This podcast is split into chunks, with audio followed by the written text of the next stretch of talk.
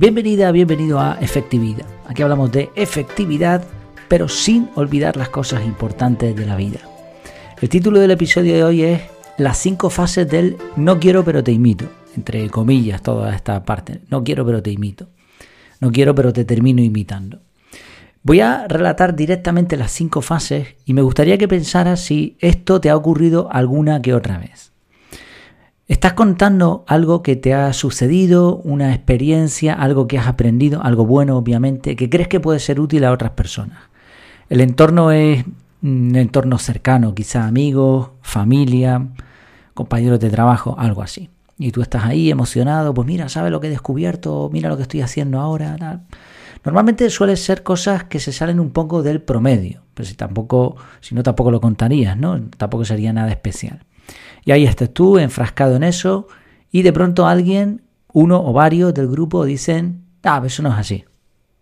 ¿No? Eso no es así. Primera fase, negación. Normalmente además se habla desde la ignorancia, porque si tú lo has aprendido, si tú lo has practicado, pues probablemente la otra persona no haya hecho eso. Pero bueno, ya sabemos que la ignorancia es bastante atrevida. Entonces, en esta primera fase lo que se trata es de negar lo que tú estás diciendo. Y te ponen argumentos más o menos eh, complejos, más o menos lógicos. Así que tú ahora tranquilamente respondes, bueno, mira, sí, pero fíjate, yo estaba estudiando esto y mira lo que los expertos dicen y tal, igual, y yo lo he probado. Segunda fase. Normalmente la primera y la segunda fase pueden venir más o menos al mismo tiempo. La segunda es la burla. Ja, ja, ja, ja, eres un friki, mira las cosas que se te ocurren, es que siempre estás con historias, es que eso lo hacen... Bueno, estoy pensando en algún ejemplo concreto y, se utiliza mucho la, la, burla, ¿no? Como negación, como una forma de defensa. Y ahora tú nuevamente pues respondes y dices, sí, pero mira, oye, yo, fíjate, yo lo he probado y yo pensaba antes como tú incluso, pero me ha ido un montón de bien, pruébalo. Vale, segunda fase, primera negación, segunda fase, burla. Tercera fase, y esta suele venir no en el mismo día, negación y burla pueden ser en, la misma conversación. Esta tercera fase viene unos días después, unas semanas después y normalmente en privado. Ya no hay un grupo de gente. Y ahora la persona se acerca a ti y te dice, oye, eso que contaste el otro día, eso, mm, ¿qué es eso exactamente? ¿Tú por qué lo estás haciendo? Y ahora entonces tú explicas, ¿no? Ya en un entorno bastante más calmado, más amistoso, pues mira, todavía te sientes un poco, porque son preguntas como, cuéntame, venga, a ver, defiende lo que estás haciendo. Y eso, ¿no? Ahora tú explicas, pues mira, estabas leyendo este libro, tal. Sí, pero, pero ¿eso en qué consiste? Y tú explicas calmadamente, con tranquilidad, con paciencia, mira esto, pa, pa, pa, pa. Y de verdad te está yendo bien. No, te voy a mentir, ¿no? Son preguntas siempre con un tono irónico, con un tono incisivo, con una especie de ataque, pero ya desde luego mucho más suave que la negación o la burla. Entonces tú explicas todos los detalles porque tú lo que quieres es ayudar, a ti te ha ido bien, vale, ahí queda la cosa. Cuarta fase.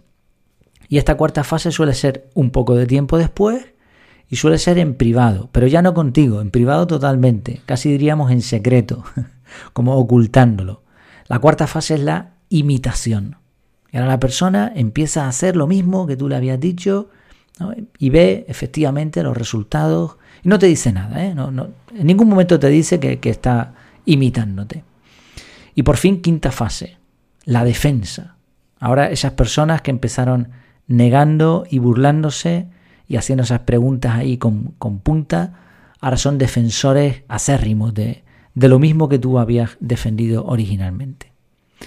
Y esa defensa además normalmente viene sin atribución, no, no dicen, no, mira, esto lo aprendí de tal persona. Algunos sí lo hacen, otros, muchos no. Quizá la mayoría sean más bien de, de no, de no darte ese crédito, de no decir, pues mira, esto me lo enseñó esta persona. ¿Te suenan estas cinco fases? A mí me ha pasado, mira, el, lorito dice que sí. a mí me ha pasado muchas veces, quizá también porque eh, estoy siempre haciendo pruebas, porque me salgo de lo habitual y encuentro cosas por ahí que voy practicando y, cuando lo cuentas a la gente, pues ocurren normalmente, en muchos casos, en, muchas ocasiones, estas cinco fases. Y las he llamado así, las fases del no quiero, pero te termino imitando, no quiero, pero al final te imito. ¿Qué aplicaciones prácticas tiene esto? Yo he encontrado dos, dos aplicaciones muy interesantes.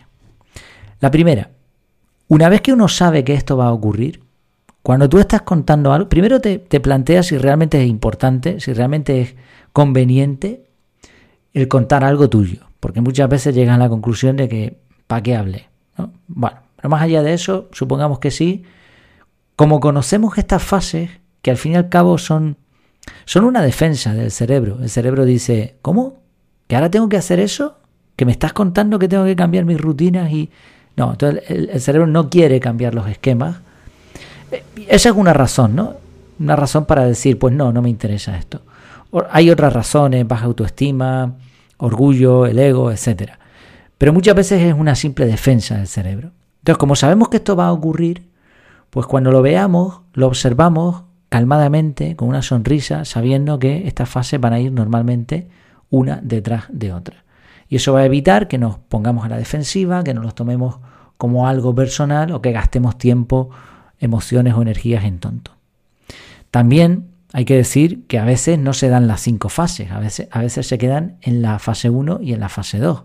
Por eso hay que decidir muy bien si realmente interesa o no, en qué entorno estamos, si, si realmente es conveniente contar cómo nos está yendo con nuestros experimentos.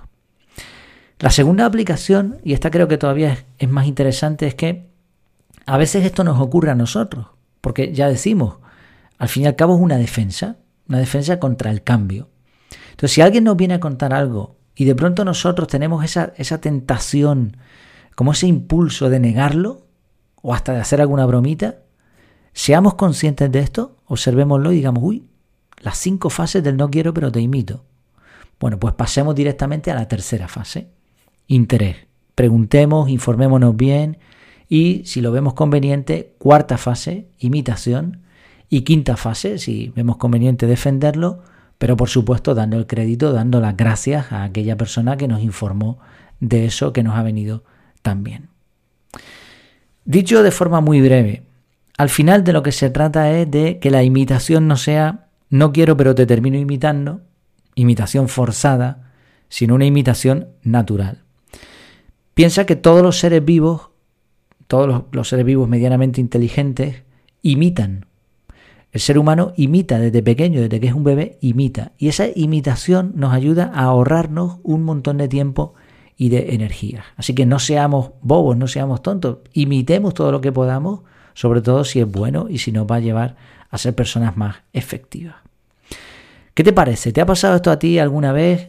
¿Crees que me falta alguna fase? ¿Crees que merece la pena contarle a los demás lo que te, lo que te va bien, las cosas que, te, que aprendes? Bueno, ya me dirás, como siempre, efectividad.es barra contactar, ahí estamos para lo que necesites. Hasta la próxima, que vaya todo muy bien.